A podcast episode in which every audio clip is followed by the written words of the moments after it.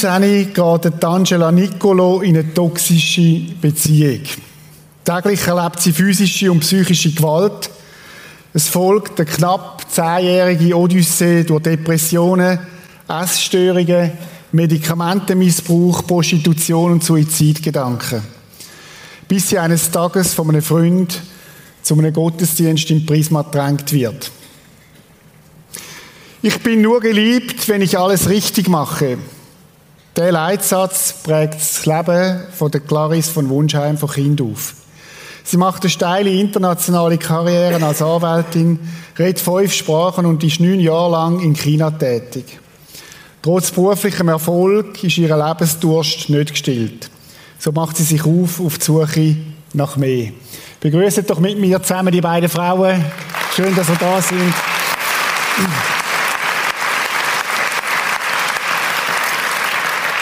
Ich habe mich mega gefreut auf den Morgen. Danke, dass ihr gekommen seid und dass ihr uns Einblick gebt in eure Geschichte heute Morgen. Angela, du bist bei deiner, deinen Großeltern aufgewachsen. Dein Große war eine ganz wichtige Bezugsperson in deinem Leben. Sie ist dann gestorben, wo du 17 bist. Und das hat dir irgendwie wieder Boden unter den Füßen zusammengezogen. Tut dein Mikrofon nicht? Ich glaube. Ah, jetzt, jetzt geht's. Ja, genau. Ja, genau. Also, Was ist passiert dort? Also ich bin ein sogenannter Unfall gewesen.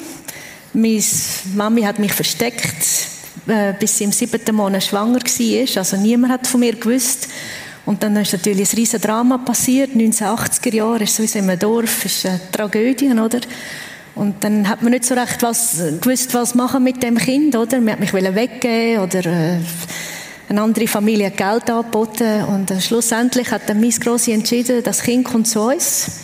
Ich bin quasi so das sechste Kind gewesen, nach fünf von ihr selber. Sie war 45 gewesen, und hat, haben sie mich dort aufgenommen. Und das hat mir, glaube schlussendlich die Liebe, die ich erfahren habe, das Leben gerettet. So. Sie gewusst, die Liebe gibt es schon. Ganz wichtig, Großeltern als Bezugsperson, aber eben dann ist dein Große gestorben und irgendwie ist ja dann ein bisschen eine Welt zusammengebrochen für dich in dem ja, Moment. Ja, ganz, ganz schlimm. Also ich habe gedacht, ich muss hin nachspringen. Das, äh, für mich hat es kein Mond mehr gegeben. Mhm Ganz, ganz tragisch. Und ähm, bei meiner Familie ist es so gewesen, bei uns gibt es keine Depressionen, bei uns gibt es auch keine Psychologen. Das ist dort alles sehr fremd gewesen und ich habe mich einfach nicht mehr aufraffen. Ähm, wir haben alle gesagt, so, jetzt reißt die zusammen, das Leben geht weiter. Für mich ist es einfach stehen. Und ähm, ja, dann bin ich dort mit knapp 19 im Zug, äh, einem Mann begegnet, äh, wo mich angeschaut hat, in meine Augen und gesagt, oh, das Herz, das ist sehr, sehr verletzt, was ist da bloß passiert? Und das ist der Anfang von dieser Beziehung. Du bist in eine toxische Beziehung hineingekommen. Erzähl ein bisschen, was du dort erlebt hast. Das Problem war, meine Familie hat mich nicht verstanden und er hat mich komplett verstanden. Also das habe ich zumindest gemeint. So hat er mich immer mehr weggebracht von innen, auf seine Seite. Und dann ist einmal eine erste Ohrfeige gekommen, weil ich das nicht verstanden habe, selbst nicht verstanden. Und das Interessante war ja, er hat mich im Namen Jesus abgeschlagen. Und das habe ich irgendwie gar nicht ganz gecheckt. Ich bin katholisch aufgewachsen, ich habe gewusst, Jesus kann nicht böse sein, irgendetwas stimmt da nicht, oder? Und ähm, ja, aus einer Ohrfeige sind dann tägliche Schläge geworden, also es ist ein Wunder, dass ich überlebt habe. Ich bin dann auch schwanger geworden. Auch dort hat es weiterhin Schläge gegeben, einfach der psychische, psychische Missbrauch aufs Extremste. Also er hat mich eingesperrt auch, ich hatte keinen Schlüssel, gehabt, ich konnte nicht raus, können, ich war komplett von ihm abhängig. Gewesen. Es war eine sehr schreckliche Zeit. Du, schilderst, du hast mir im Vorgespräch ein bisschen noch mehr geschildert von dem, wie brutal das, das auch war und täglich die Angst. Mega, mega schlimm. Und dann noch im Namen von Gott oder von ja. Jesus, was ja doppelt schlimm ist.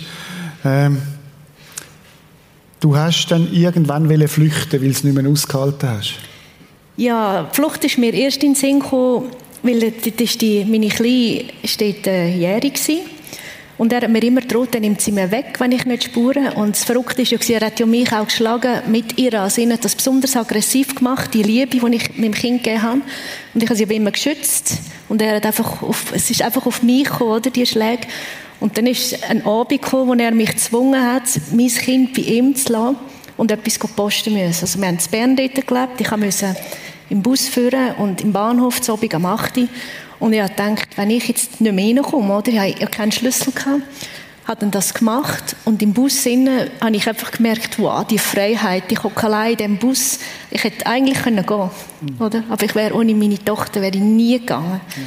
Also das hat so aktiviert, es ist dann ein halbes Jahr gegangen. Ich habe dann innerlich alles so vorbereitet, mit Kleider stapelt, gestapelt, so, dass wenn ich die Chance habe und er vergisst zum Abschliessen, kann ich nur zack, zack, alles rausnehmen, Koffer reinpacken und verreisen.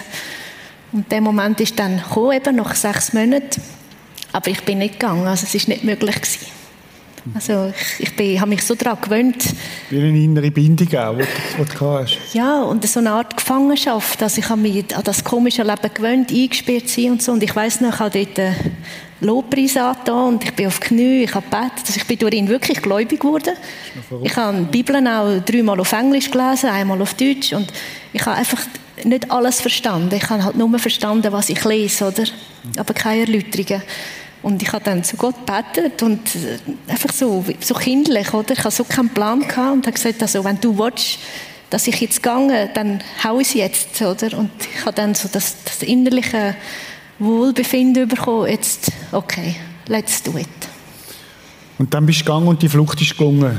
Ja, ich habe nach vier Jahren meiner Mutter angerufen, wo wir ja eigentlich, wir haben immer Kontakt gehabt, aber einfach keine gute Beziehung. Mhm. Und sie ist mich dann im Kursaal geholt, zu Bern. Also ich hatte kein Geld, kein nichts. Er hat, mir, er hat mir nie Geld gegeben. So. Also ich habe, ich habe gewusst, er hat Pack Pampers unter dem Arm gehabt. Die Kleine ist mir vorne dran gehangen, in so einem Ding.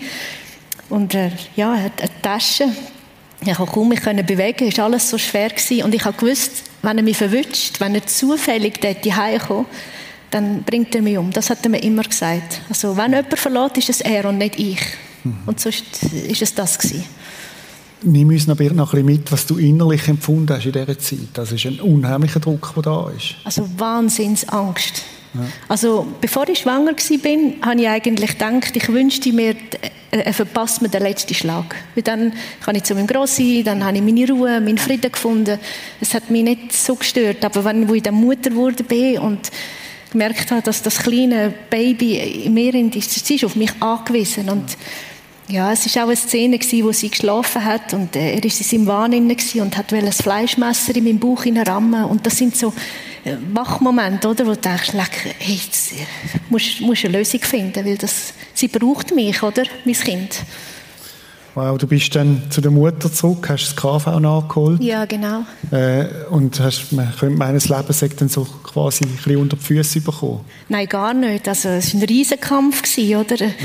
Ähm, ich kann zwar schon erzählen, was mir passiert ist, so über die Jahre, aber das kann niemand noch empfinden, weil die hm. sagen, du, wie kann man so dumm sein und bleiben, oder? Aber es ist nicht so einfach.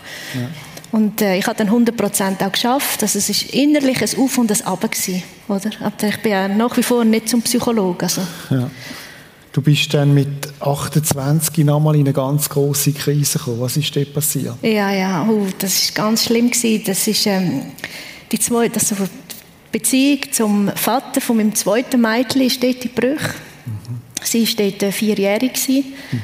Und das, also da habe ich so gesehen, das war so ein Versagen, so ich habe komplett in meinem ganzen Leben nichts richtig gemacht. Vermeintlich habe ich gedacht. Das ist das, was du dir selber gesagt hast? Ja, klar, ja. Ja, und natürlich auch meine Familie. So. Das ist natürlich typisch, oder? Was kannst du erwarten von einem Unfallkind, oder? Es hat natürlich nicht die gleichen Chancen. Und sie kann ja froh sein, quasi hat sie jetzt zwei Kinder und muss nicht arbeiten. Und das, also das bin überhaupt nicht ich gewesen, was mir so zugetragen worden ist. Aber mir fängt die Lüge an, richtig glauben, oder? Mhm.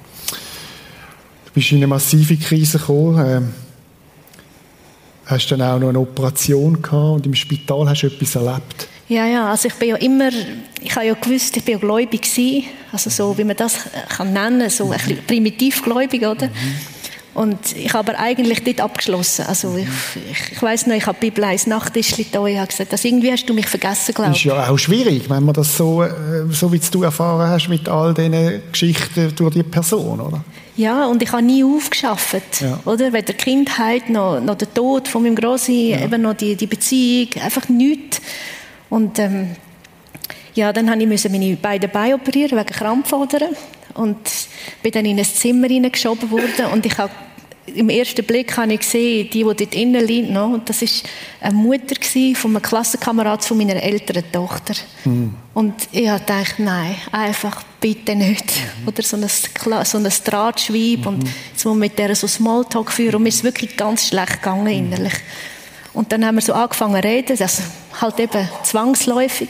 Und dann sagt sie, ja, hast du Kinder und so? Und sage ja, genau, zwei. Und sie, ja, ja, sie hätte drei. Und dann habe ich gefragt, ja, wie heissen denn die? Und dann hat sie so drei christliche Namen aufgezählt. Dann sage ich, aber das sind christliche die Namen. Mhm. Dann sagt sie, ja, ja, sie sind gläubig, also sie mhm. gehen ja Freikirche und so. Und dann habe ich einfach zugemacht. Also mit so Leuten... Hm, Verständlicherweise nichts mehr zu tun. wirklich nichts mehr. Genau, und sie hat nicht locker gelassen. Mhm. Und äh, irgendwie am zweiten Tag oder so sagt sie so zu mir, aber du weißt, ist dir schon bewusst, du bist ein Königskind. Mhm. ich musste lachen. Ich ja, vielleicht, vielleicht wären wir das. Also ich sicher nicht. Vielleicht du, all die perfekten Frauen mit den perfekten Männern und Kindern. Und mhm. mein Leben ist nicht perfekt gelaufen. Und sagt sie, nein, nein, das ist egal. Also jeder, der an Gott glaubt, Jesus im Herz hat, ist ein Königskind. Und das habe ich nicht annehmen Aber das hat mich wirklich beschäftigt hm. über, über die Zeit. Du hast dich verlassen gefühlt, hast vorhin gesagt, auch von Gott verlassen mhm. gefühlt, im Stich gelassen. Eine riesige Tragödie von deinem Leben, auch selber Scham erfüllt. Mhm. Und irgendwann sind dann finanzielle Nöte auch noch dazugekommen. Genau, also Und finanzielle Nöte halt, weil ich einfach, ich habe es nicht mehr auf die Reihe gebracht. Also ich mhm. bin nach der Oper bin ich heimgekommen, nach der Operation und richtig gemerkt, ich bin depressiv verstimmt, ich will am liebsten gar nicht mehr sein. Meine Kinder haben mir leid da, weil sie so eine Mutter haben. Mhm. Dabei, ich habe alles richtig gemacht als Mutter und das habe ich aber erst im Nachhinein so gecheckt. Also ich bin immer parat für meine Kinder, immer. Mhm. Wir haben Aufzüge gemacht, wir sind Ausflüge machen, einfach bastelt alles. Aber wenn sie nicht da sind, bin ich richtig kaputt gewesen. Hm. Und dann ist deine Mutter mit einem völlig schrägen Vorschlag gekommen. Ja, es ist halt gewesen, durch die depressive Verstimmung bin ich zuerst zu meinem Hausarzt, der hat mir dann Anfang Antidepressiva gegeben, hat aber nicht gegriffen. Und gleichzeitig habe ich meine Stelle aufgeben, weil es einfach nicht mehr gegangen ist. Und dann bin ich auf Sozialamt dort. Mhm. Und äh, meine Mutter hat das wirklich gar nicht toll gefunden, weil das sind so Vorzeigebürger, oder, wo mhm. im Staat angestellt sind und Sie hat gefunden, das geht nicht, dass ich jetzt äh, im Steuerzahler da quasi das Geld ausreiße, weil ich bin ja nicht dumm, oder, grundsätzlich. Und äh, sie ist jeden Dienstag zu uns gekommen, äh, geht zum Mittagessen und dann hat man noch die Zeitung angeschaut zur selben Zeit. Und dann haben wir ein bisschen geblättert und blättert. Und dann sind wir auf so eine Seite gekommen mit so vielen 0900er Nummern und so kleinen Inserätchen und so. Und dann macht sie so, das, das wäre doch jetzt die Lösung. Und sage ich also, wie meinst du so? Ja, ich meine, du hast noch nie ein Problem gehabt mit Männern kennenlernen. Da könntest du dir doch da mal etwas aussuchen und könntest du dein Geld so verdienen. Hm. Oder, also als Prostituierte im Puff. So. Hm. Ja, und ich bin so übelst zweck innerlich, dass äh, mittlerweile sind auch noch mehr Medikamente dazugekommen. Also ich habe unter anderem auch Demesta mhm. müssen nehmen und also insgesamt zwölf oder 13 verschiedene Tabletten am Tag, also völlig absurd. Mhm. Und da habe ich gedacht, ja gut, wenn Sie mir das raten und das so schlimm ist, dass ich jetzt da Sozialhilfe beziehe, hm. dann probiere ich es halt. Mhm. Ja, und sie hat dann gesagt, wow, ich bin mega stolz auf dich und ich schaue dann auch auf deine Kinder und ähm, ja, ich wollte eigentlich immer von daheim aus etwas machen, habe gleichzeitig noch eine Weiterbildung gemacht als Gesundheitsmasseurin und das, wir haben uns dann auf einen Tag geeinigt. Ich bin extra in so einem Buff in der Nähe von dem mhm. Ausbildungsort und Sie hat dann auf meine Kinder geschaut. Das war so eine Schicht, einfach eine Nachmittagsschicht, einfach bis sie wieder haben müssen gehen. Und das hat mich komplett gebrochen. Hm. Ja.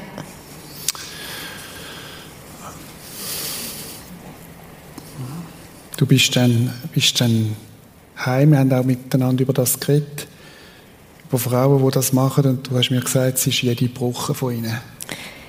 Also so, wie man denkt, dass die das freiwillig machen oder das einfach Spaß macht oder einfach einen Haufen Geld kannst machen, das ist einfach so eine Lüge. Also ganz, ganz schlimm, was ich dort erlebt habe. Also man wird komplett erniedrigt. Man muss also jedem Mal, wenn ein Mann läutet, muss man komplett, komplett nackt, muss man dort anstehen mit High Heels. Es ist vorgegeben, wie hoch die sein müssen Und der sucht einem dann aus, so. Und äh, ich habe das große Glück gehabt und ich glaube, also nicht glaube, ich bin sicher, Gott hat auch dort das Auge auf mich gehabt äh, ich bin nicht in einem Buff, wo man richtig Sex haben mit den Männern, sondern sie einfach befriedigen. Mhm. Und also im Nachhinein extrem dankbar für das. Das habe ich ja nicht gewusst. Mhm. Du hast gesagt, du bist komplett gebrochen gewesen. Ja. Kann man ein bisschen nachvollziehen, wenn man das so hört. Ähm, und dann der Entscheid, der anliegt, ich gebe auf. Ja, genau. Also nachdem, also ich weiß nicht, wie man das kann erklären kann, Brochner ist für mich nicht mehr möglich gewesen. Also ich habe schon alles verloren. Ich bin ja dort dann auch in die Magersucht schon reingerutscht und, und ähm, habe mich versucht wieder aufzufangen, auch wieder auch zugenommen und dann in die Essbrechsucht und, und für mich hat nichts mehr gepasst. Also ganz schlimm. Und die Lüge immer zu hören, also ich habe es immer gehört so, es ist noch recht schwierig zu erklären, was ich für eine bin, oder? Jetzt, äh, Anklage quasi. Oh, furchtbar. Also ganz schlimm. Also, so schlimm, dass ich am Morgen, wenn ich so nach dem Zähneputzen oder Kind in der Schule sind, ich mich so angeschaut habe, ich habe mich gar nicht mehr gekannt. Was das für eine Frau ist, die hier in den Spiegel schaut. Ich war völlig verloren. Wow. Und, äh, ja, und nach dem Probetag, wo meine Mutter dann und mein Stiefvater auch noch grosszügig geschrieben haben, wie stolz sie auf mich sind, oder? Ich wollte alles machen, um meine Familie durchzubringen. Hm. Äh, das war für mich so schlimm, gewesen, dass ich gefunden habe, ich glaube, für meine Kinder als erstes ist es besser, sicher nicht mehr so eine Mutter zu haben. Du hast dann deinen Selbstmord geplant? Mhm. Du hast mir gesagt, beim Fressbalken. Ja, genau, in so einen Pfeiler rein. Also ich, ich hatte dort ähm, so ein SUV gehabt. Mhm. Ich habe mich da genau informiert, was man muss machen muss. Also ich bin einfach, ich bin immer sehr gerne Auto gefahren mhm. und habe das auch herausgefunden und gewusst von der Geschwindigkeit und so. Und ich habe gedacht, wenn ich es mache, muss es richtig also es muss richtig, ich muss wirklich daran sterben, sonst äh, das, das wäre ein Theater, da nimmt jetzt mein Kind weg, das habe ich alles gewusst. Ich habe auch so organisiert, dass an dem Tag sicher meine Mutter dort ist, wenn die Kinder von der Schule kommen. Also ich habe alles schon... Detail geplant. Das, ja, genau. Vor allem, dass meine Kinder wie aufgefangen werden, oder? Es wäre am Dienstag gewesen. Mhm. Und am Samstag hat dich ein Freund eingeladen in einen Prisma-Gottesdienst. Ja, also eingeladen. Ich habe ihn kennt, mhm. ähm, von Hinwil. Mhm. Ich bin dort in Krishona gemeint, eine Weile lang, mit äh, 27. Und wir haben auch den Kontakt verloren. Also der hat aus dem Nichts angerufen. Mhm. Der hat irgendwie eine Woche, etwa eine Woche vor dem Dienstag und er hat gesagt, er will unbedingt mich wieder mal sehen und wie es mit dem Kind geht und so. Und ich habe gedacht, einfach kein Christ. Mhm. Also ich will einfach nichts hören und ich an meinem Plan einfach festheben. Und das hat mich dazu gebracht, dass wir dann am Samstag tatsächlich äh, abgemacht haben. Wir sind ähm, auf Wettig ins Hallenbad, äh, ins Freibad.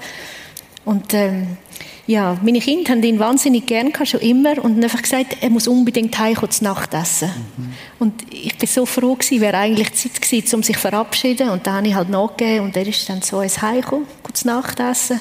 Er ist beckelzäh hocken geblieben. Also, äh, ich habe dann, meine, ich habe dann gesagt, so, jetzt äh, bringe ich meine Kinder ins Bett, oder? Und, äh, ja, und er, ja, ja, kein Problem, ich warte, oder?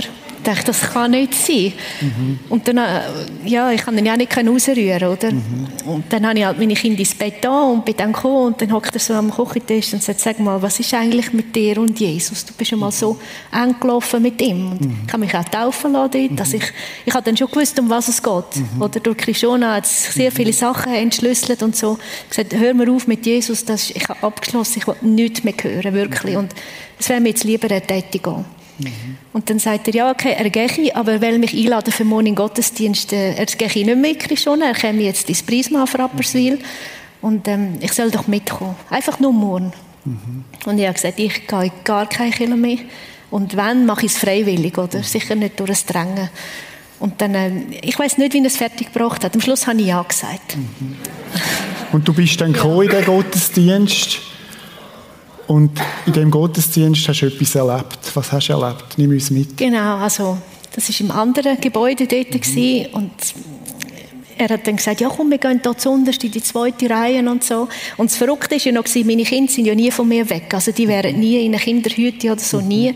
Und ich konnte sie einfach abgeben. Also es ist schon ein Wunder für, sich. Und dann bin ich dort so die Stegen runtergelaufen und ich habe so gedacht, so sind schon vereinzelte Leute gesessen. Ich habe gedacht, ihr seid so Heuchler.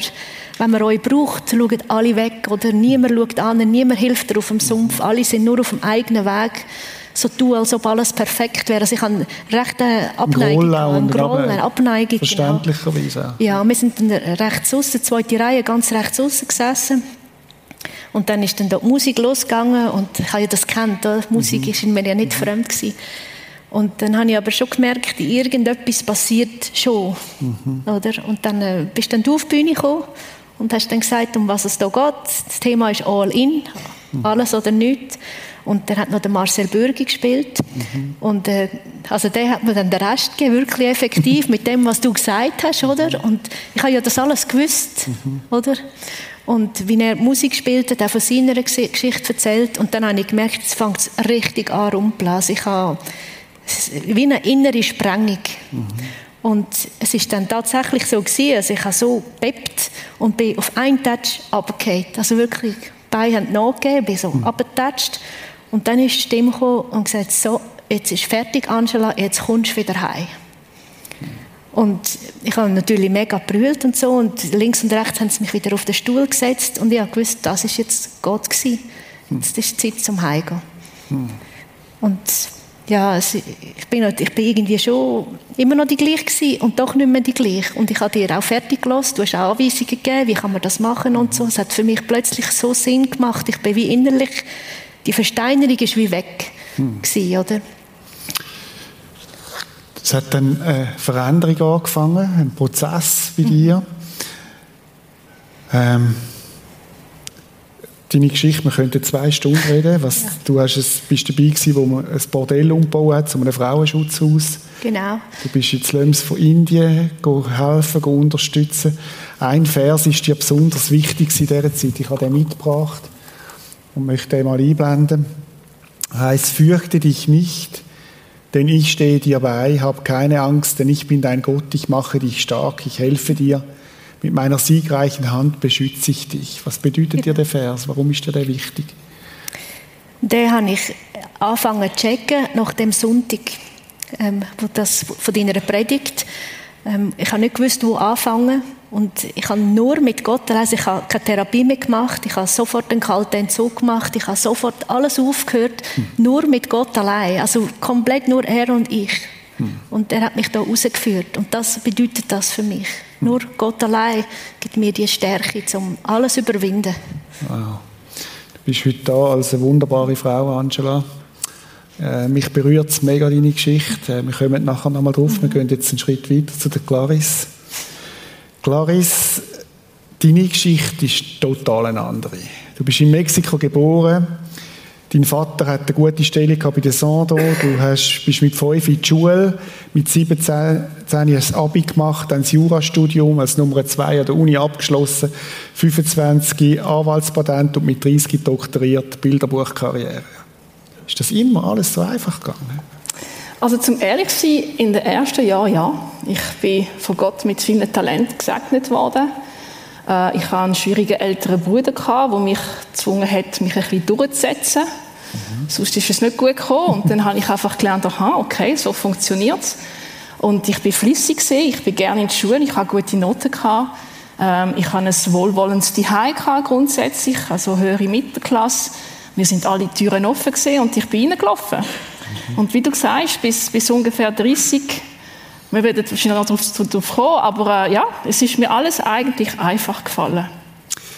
Du hast äh, ein Anwaltspraktikum dann gemacht und bist krank geworden in dem Praktikum. Was hast du dort erlebt? Ja, es ist so, also ich bin eben gesagt flüssig gewesen.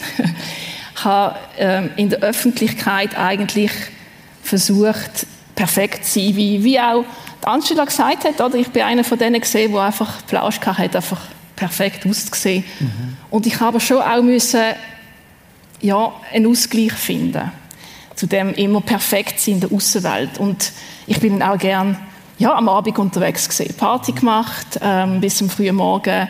Auch mit Männern habe ich es lustig gehabt. Also ich habe einfach am Abend das wieder rausgelassen, was ich am Tag durch haben müssen, haben müssen kontrollieren Das musst du uns noch ein bisschen erklären. Also es war eine Art Kompensation ja. für das perfekt wählen müssen sein, dass du irgendwo ein Ventil gebraucht hast. Kann man so genau, sagen? es ist nicht ein bewusstes Mechanismus gewesen. Das kann mhm. ich im Nachhinein jetzt so beurteilen. Mhm. Aber de facto ist es so gesehen, tagsüber habe ich alles super und perfekt gemacht und dann am Abend, Wochenende einfach die rausgelassen. Ja. Mhm.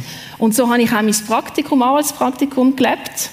Ähm, um 7 Uhr im Büro gesehen, manchmal bis um 6 Uhr morgen im Ausgang, aber trotzdem schnell heim, duschen und um halb acht wieder frisch und munter im Büro gesehen. Und das haltet man ja nicht langfristig aus. Mhm. Und so ist es auch gesehen, dass ich eines Tages krank geworden bin, grippemäßige Symptome. Und eben, ich bin nicht einig, der wegen Kopfschmerzen nicht ins Büro gegangen bin. Also ich bin dann trotzdem noch arbeiten, aber es ist dann zum Punkt gekommen, wo ich wirklich mit dem ganzen Körper angefangen zu zittern. Und mir dann im Büro gesagt hat, Clarice, du solltest vielleicht heim. Und dann bin ich heim, es ist noch schlimmer geworden. Und dann habe ich meinen Vater aus Basel, der mich geholt. Mhm. Und das ist eine ganze Kaskade gesehen. Er hat mich zum Hausarzt geschickt, haben sie gewisse Tests gemacht, und gefunden, äh, sieht nicht gut aus. Mhm. Aber haben auch nicht gewusst, was es ist. Haben mich zum Kantonsspital geschickt, auch Tests gemacht, nichts wirklich gesehen, aber auch gefunden, äh, sieht nicht gut aus, wir behalten dich da. Und dann in der Nacht habe ich eine Lungenseptisämie also ähnlich wie SARS, ähnlich wie, äh, wie Covid einfach einen Kollaps von beiden Lungen und habe dann müssen notintubiert werden. Und dann bin ich zehn Tage im künstlichen Koma gelegen. Und dort hast du etwas erlebt? Ja, ähm, es ist so, hat mir dann die Ärzte erzählt, wenn man so im Koma ist, dann arbeitet ja das Hirn weiter, weil es muss die Zeit füllen. Man macht ja nicht, man liegt, aber das Hirn arbeitet weiter und das passiert durch Träume. Und ich bin dann von einem Traum in den anderen gestiegen, weil Ihr könnt euch vorstellen, die Hai haben einen Albtraum, was passiert? Man wacht auf, merkt, es ist ein Albtraum, trinkt vielleicht etwas und schlaft dann wieder ein. Aber wenn man im Koma ist, dann kann man nicht aufwachen. Dann hat man einfach den Albtraum und ist in dem Albtraum gefangen. Und dann manchmal habe ich schon gemerkt, hey, das kann doch gar nicht sein, das ist nicht möglich. Und dann ist es einfach in einen anderen Traum hineingegangen. Ähm, bis zum Punkt, wo ich einen ganz speziellen Traum hatte. Ich habe mich selber gesehen so außerhalb von meinem Körper liegen auf dem Krankenbett in dem Krankenzimmer. Also irgendwo ist mir bewusst gewesen, ich liege krank in einem Spitalbett und es ist so halbdunkle Stimmung im Zimmer. Ich habe eine extreme Wärme, Liebe und Ruhe gespürt. Ich habe mich gesehen liegen und es ist eine Gestalt hinter rechts im Zimmer gesehen, eine kleine weibliche Gestalt, nicht mit definierten Konturen, aber einfach so eher eine weibliche Gestalt, die zu mir gesagt hat, komm zu mir. Hm. Und gleichzeitig habe ich auf meinem äh, linken Schoß eine Hand gespürt und eine Stimme, die mir gesagt hat, nimm meine Hand. Und ich habe mich müssen entscheiden, gehe ich jetzt zu der Stimme, die mich ruft, oder nehme ich die Hand. Und im Nachhinein hat sich ergeben, dass das eigentlich die Hand von meiner Mutter war, die die ganze Zeit bei mir war, im Koma mit ihrer Hand auf dem Schoß. Mhm. Und ich habe mich für die Hand entschieden. Ich habe dann die Hand gegriffen in meinem Traum und habe dann geträumt, dass ich vom Koma erwache und bin dann aber zuerst ein bisschen später erwacht. Das ist eine Art Nahtoderlebnis, könnte man sagen, das du nie mehr vergessen hast, das sich eingeprägt hat. Du bist dann China gegangen, das ist eine Geschichte für sich, hast dort einen Friseursalon geleitet als Anwältin, warum auch immer. Äh, und hast dich dann äh, für internationale Streitbelegung quasi weitergebildet, in Peking ein eigenes Büro aufgemacht. Erzähl uns ein bisschen etwas dort, dort dazu. Ja, also ich bin dann mit 26 auf China. Ich habe gefunden, nach dem Ereignis, äh, für mich ist das schon eine Begegnung mit Gott gewesen, aber immer noch auf der Ebene vom nach dem Tod, also nach dem Leben im Tod, dann ist dann eigentlich die Zusammenkunft mit Gott. Aber ich habe es noch nie so empfunden, dass Gott mit mir eine tägliche Beziehung will. So quasi schon in dem Leben, erst nachher. Genau, erst nachher kommt man mhm. dann zu Gott, aber da ist eigentlich noch nichts wirklich mit Gott äh, zu tun. Und, aber ich habe gemerkt, okay, so weiterleben, wie ich gelebt habe, das geht nicht. Und ich habe gewusst, ich muss weg. Ich muss weg, damit ich zu mir selber finde. Ich war schon als Kind von China fasziniert und habe gefunden, ich nehme mein Zeug, gehe auf China, versuche Chinesisch zu lernen. Und wenn es mir nicht gelingt, kann ich immer noch zurück. Die Schweiz bleibt die Schweiz. Und wenn es gelingt, gut, dann sehen wir, was dort passiert. Und dann bin ich neun Jahre in China in verschiedenen ähm, ja, Jobs äh, tätig gewesen und dann am Schluss wieder als Anwältin. Ja. Nach neun Jahren bist du zurückgekommen in die Schweiz. Du hast gesagt, äh, du hast nicht so eine Lost Soul werden quasi, wo irgendwie verloren ist und ihm nur noch in zwei Kulturen hin und her switcht. Bist du in die Schweiz zurückgekommen, bist du in eine Ehekrise und in eine Depression. Ja, also ich habe in China meinen Ex-Mann kennengelernt, einen Franzose, der ist seit insgesamt 17 Jahren in China gewesen. und ich habe schon gemerkt, die Leute, die zu lange in so einer anderen Kultur leben, die verlieren sich irgendwann mal, weil man muss die Kultur entweder aufnehmen oder abwerfen.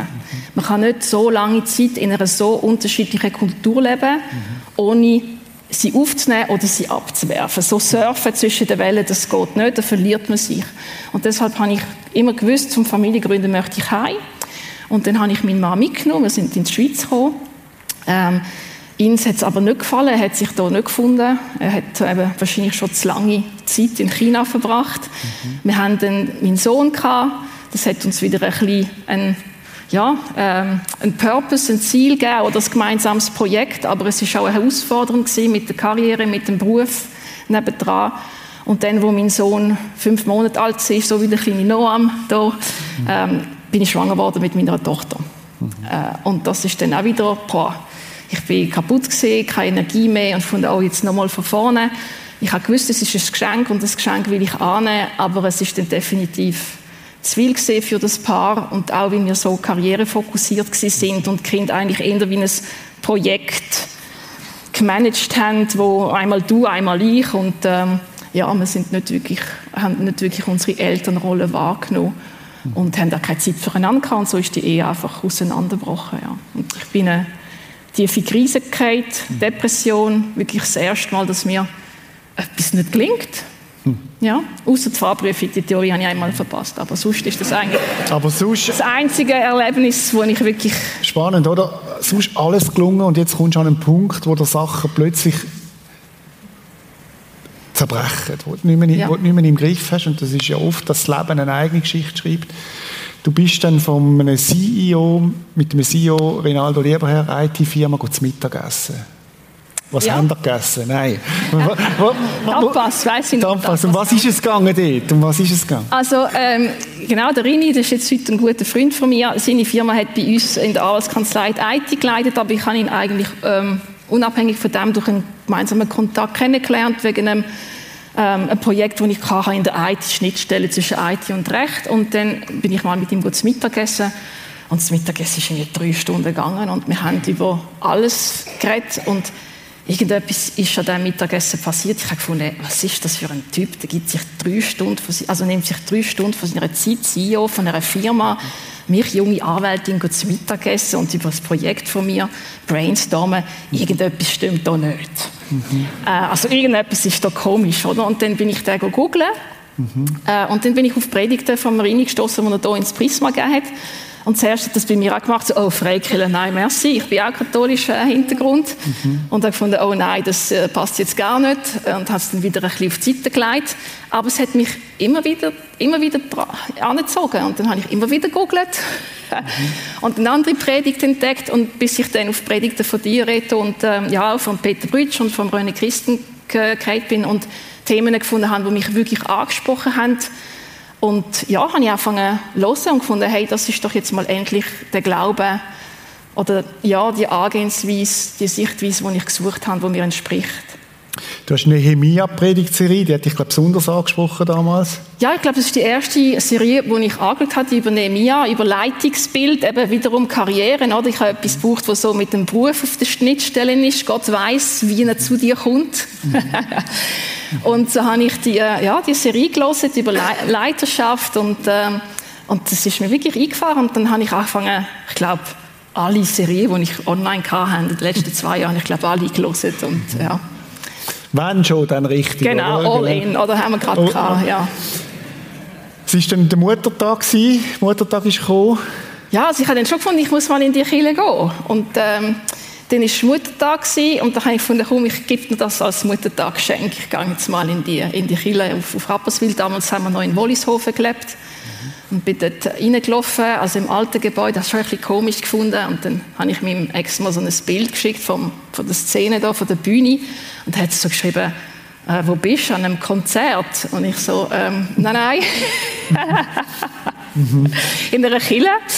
Und ähm, ja, das ist dann der Anfang gewesen, wo ich, seitdem komme ich ins Prisma, ich habe dann mit dir Kontakt aufgenommen, ich habe dann noch weiterhin Predigten gelost und äh, einen Termin mit dir abgemacht. Und dann hast du mich eingeladen im Prisma und ähm, ja, ich weiß noch, ich habe damals schon fest den Ruf von Gott gehört, aber ich habe irgendwie Angst gehabt, was passiert jetzt mit meinem Leben, wenn ich dem Gott folge.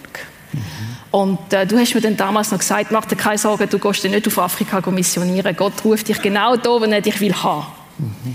Und das hat mich extrem beruhigt. Ich fand, ah, okay, das heißt, wenn ich jetzt zu Gott gehe, dann muss ich nicht unbedingt meinen Job aufgeben oder sonst mein ganzes Leben auf den Kopf stellen. Ich darf einfach zu Gott gekommen, wo ich jetzt bin. Und ähm, ja, dann hast du mich eingeladen, das Gebet zu machen, dass ich Jesus mein Leben übergib. Und ähm, ich bin ja schon dort gewesen, und ich fand, wenn ich schon da bin, kann ich das ja auch machen. Mhm. Ich hatte nicht wirklich die Wahl, gehabt, aber äh, manchmal braucht man so einen Schubser. Ja, und das habe ich dann auch gemacht. Und dann ist alles anders geworden? Jein, äh, nicht auf einmal. Aber es ist vieles seitdem anders geworden. Aber es ist schon am nächsten Morgen bin ich, also ich bin dann nach dem Gespräch mit dir eine Bibel. Ich hatte zwar welche gehabt, aber die sind alle so nicht so lesbar gewesen. Und dann habe ich die Hoffnung für alle Bibeln gekauft im einfachen Deutsch, auch für mich. Und am nächsten Morgen bin ich aufgestanden und ich habe damals die Gewohnheit gehabt, morgen 20 Minuten zu meditieren, einfach Ruhe zu pflegen. Ich habe mich im Badezimmer eingesperrt und dort einfach Quasi Selbstmotivation. Auf Knie und habe eigentlich so, das nennt man Incantation, so Selbstzusprechungen. Ich bin toll, ich bin Liebe. Ähm, und einfach um den Fokus zu haben für den Tag, in den Tag richtig einsteigen. Am nächsten Tag habe ich gleich, bin aufgestanden ins Badezimmer, bin angeknüllt und es ist einfach nicht gegangen. Mein Körper und mein Geist hat einfach nicht mehr das wollen machen. Es ist einfach nicht mehr richtig gewesen. Und dann habe ich, bin, habe ich die Bibel genommen und habe angefangen, die Bibel zu lesen und beten. Wow. Ähm, zwei mega Geschichten. Ich weiß nicht, wie es euch geht, wenn ihr die gehört. Mich hat die Geschichte an eine Geschichte erinnert, wo Jesus erzählt und vielleicht äh, die, die bekannteste Geschichte, wo Jesus erzählt. Jesus erzählt die Geschichte von zwei Söhnen. Das sind jetzt zwei Töchter und sagt, die haben die gewohnt beim Vater und der jüngere Sohn ist ausgezogen und er hat gesagt, zahl mir alles aus und ist gegangen und ist bei der Säue gelandet, im wahrsten Sinn vom Wort. Und irgendwann hat er Heimweh bekommen. Und hat sich aufgemacht und ist heimgegangen zum Vater. Und der andere Sohn, der hat zwar die Hei gelebt, aber er ist nicht die Hei. Hat alles richtig gemacht, hat sich angestrengt, hat alles perfekt gemacht und geschafft. Und er ist doch nicht die Hei Ich weiß nicht, ob ihr die Geschichte kennt aus dem Lukas 15, wo Jesus erzählt. Und wir haben einen Text mitgebracht, den ich gerne jetzt mit euch beiden noch will, will anschauen. Es ist der übernächste Text. Lukas 15. Ich lese euch vor, was da steht.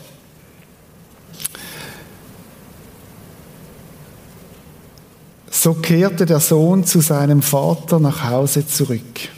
Man könnte sagen Tochter oder Töchter. Er war noch weit entfernt, als sein Vater ihn kommen sah. Voller Liebe und Mitleid lief er seinem Sohn entgegen, schloss ihn in die Arme und küsste ihn. Und ich habe gedacht, die Geschichten, die beiden, das machen wir ja sonst nicht, dass wir zwei Geschichten haben. Und das ist mir im Laufe erst von der Vorbereitung so bewusst geworden. Ich dachte, ah, das ist die Geschichte von der Angela, wo zerbrochen ist, wo und du nimmst mir das jetzt nicht übel, am Schluss bei der Zoe ist und, und wo Heimweh hat nach dem Vater. Und sie macht sich auf und der Vater steht dort und sagt, Anja, ich warte auf dich. Komm heim. Das heißt also wunderbar in dem Text, er war noch weit entfernt, als der Vater ihn kommen sah. Und das ist so die Sehnsucht, wo Gott hat an uns Menschen, dass wir heimkommen. Voller Liebe und Mitleid lief er seinem Sohn entgegen, schloss ihn in die Arme und küsste ihn. Interessanterweise ist, dass Gott keinen Vorwurf gemacht hat, sondern sagt, komm heim. Und dann ist die andere Geschichte von dem älteren Sohn, wo die heim ist und denkt hat, er kann es selber. Ich muss es perfekt machen, damit ich geliebt werde. Und er ist nicht die Hei. Ich würde euch gerne jetzt mitnehmen in die Geschichte, Angela. Wie hast du den Vater erlebt, seit dort, wo du heimgekommen bist?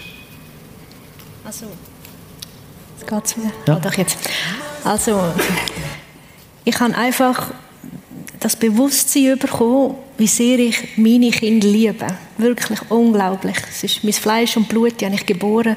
Die könnten nichts machen, was mich oder sie zu mir würde entfernen Und das habe ich gecheckt. Hm. Also mit dem Zusammenbruch. Und ich glaube, Gott ist mir so extrem entgegengekommen, weil sonst wäre ich abhanden gekommen, oder? Und eben durch das Erlebnis da habe ich verstanden, ich muss gar nicht von ihm weglaufen. Also er ist da und ähm, er wartet auf mich mit offenen Armen. Und rückblickend habe ich dann auch die Episode gesehen, durch, durchs Leben durch, eben das mit dem Königskind, mhm. äh, immer wieder kleine Episoden, wo mich auf Gott aufmerksam gemacht haben. Er ist eigentlich immer neben mir gelaufen, so mit der Hand gegeben, so wie bei den Kindern, gib mir jetzt die Hand und die weigern sich, oder ich will frei laufen. Genau so habe ich mich auch gesehen. Mhm. Und ich habe dann gecheckt, Gott liebt mich viel mehr. Also ich, ich muss mich nicht aufgeben, Gott gibt mich schon gar nicht auf. Und so sehe ich das. Seine Liebe ist so unglaublich tief, dass es nichts gibt, wo man nicht zu ihm hin kann. Wow. Hat er dich verurteilt? Absolut nicht. Ganz im Gegenteil. Also, er hat meine Seele komplett geheilt und das so liebevoll und geduldig. Mhm. Oder es ist ja nicht so gewesen, dass nach dem Sonntag ist dann wirklich alles perfekt gelaufen. Also ich war immer noch, bin immer noch brechsüchtig gewesen, mhm. aber anders. Also wenn ich da aufs WC bin, habe ich Gott mitgenommen. Ich gesagt, es tut mir leid, ich kann nicht anders. Und er ist aber dabei gewesen, hat das gespürt. Also wir haben da wie quasi zusammen erbrochen. Und nachher schaue ich so in den Spiegel rein und wir laufen Tränen, aber weil ich es nicht geschafft habe, um es nicht zu machen. Und ich habe gehört, er sagt, es ist okay, wir stehen das zusammen durch. Mhm. Und genau so war es. Wow. Als ältere Tochter, sage ich jetzt einmal, was hat es gebraucht, dass du hast heimkommen ich habe es aufmachen. Ich bin ja eigentlich schon die Heiligste, oder auch wenn es in der Geschichte heißt, du hast doch schon alles, sagt der Vater dem Sohn, was willst du doch noch mehr? Und ich musste realisieren, dass ich eigentlich Anerkennung gesucht habe, aber von Menschen. Mhm. Und ich musste die, die Tür aufmachen und das ist auch die Ermutigung, die ich möchte mitgeben heute, wenn, wenn, wenn du auch so bist wie ich, wo eigentlich im Kopf an einem Gott glaubt, wo dich liebt und dass du ein Kind Gottes bist, aber wenn du ehrlich dein Verhaltensmuster anschaust, dann geht es eben doch immer noch darum, um Leistung, um Anerkennung. Und wenn es dir auch so geht, wie es mir auch immer noch ab und zu geht, dann möchte ich dich einladen, ja, bitte Gott, dass er die Tür aufmacht zwischen dem Kopf und dem Herz und dass du ihn einladest in dein Herz und dass er dir im Herz einfach aufdruckt, du musst nicht leisten. Ich habe dich so gern, wie du bist. Das ist das, was ich erfahren durfte. Mhm. Welche Rolle spielt Jesus in dem Ganzen hinein? Bei oh. mir? Welche Rolle?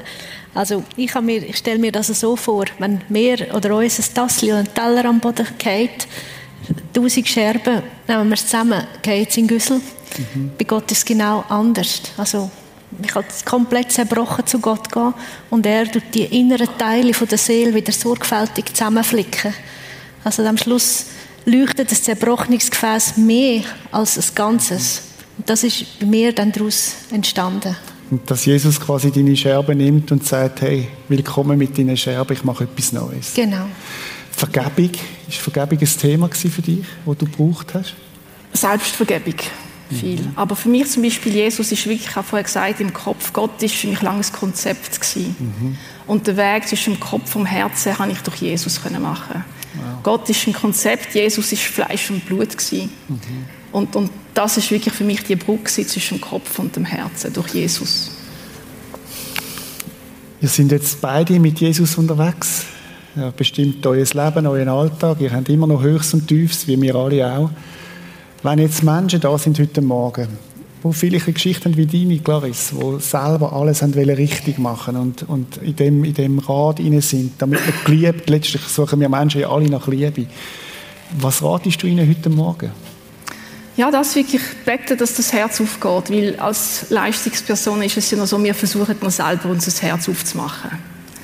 Und dann kommt dann noch der Stress, ich schaffe das nicht, ich dachte, ich lieb mit der sein, wieso kann ich nicht lieb mit der sein? Aber wirklich das abgeben und sagen, nicht du machst dein Herz auf, Gott macht dein Herz auf, Jesus macht dein Herz auf, aber du musst darum bitten. Mhm. Und wirklich die Kontrollen abzugeben und sagen, hey, mach du mein Herz auf, ich kann das selber nicht. Es ist ja so befreiend, wenn wir nicht mehr uns über Leistung definieren nicht über den Misserfolg oder Erfolg, weil uns Gottes Liebe immer zusteht, ob du einen Prozess gönnst oder verlierst. Was würdest du sagen, Angela, wenn Menschen heute Morgen da sitzen und sagen, hey, mein Leben ist zerbrochen? Dann würde ich sagen, all in, alles oder nichts. All von Gott auf die Knie, den ganzen Müllsack auskippen, ausschütteln, bekennen, ehrlich dazu stehen vor Gott selber, Sage jetzt, da sind meine Scherben, da ist mein zerbrochenes Herz. Jetzt musst, kannst du es nur noch auflicken. Mhm. Und Gott kommt, das ist ganz, ganz sicher. Wow. Darf ich euch bitten, zu beten, dass du für die älteren Söhne und älteren Töchter unter uns bettest und du für die Jüngeren? Ja. Lass uns beten.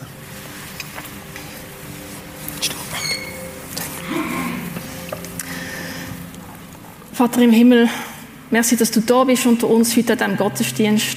Merci für, die, für den schönen Austausch und die Geschichten, die du jeden Tag schreibst, Herr. Es gibt keine zwei Geschichten, die gleich sind und doch gibt es immer einen roten Faden und das bist du.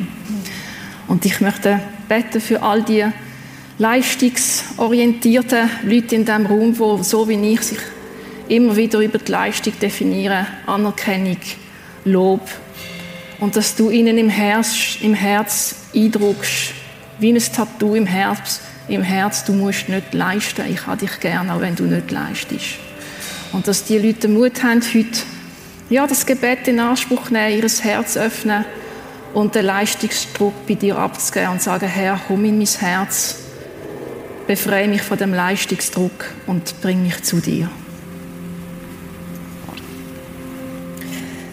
Ja, Vater im Himmel, und ich will für die Menschen beten im Namen Jesus Christus, die zerbrochen da sind. Und ich weiß, nach außen sieht man das überhaupt nicht. Aber innerlich sind so viele Menschen zerbrochen, haben gebrochene Herzen, fühlen sich nicht wert, jagen in Sachen an, wo sie nie einfangen können. Oder in falschen Versprechungen sündigen, sich selber nicht in guten Kreisen bewegen und so will ich jedem Einzelnen zusprechen, mach einen Schritt auf Gott zu und er macht zwei auf dich zu. Pack alles aus, was dich plagt und beschäftigt.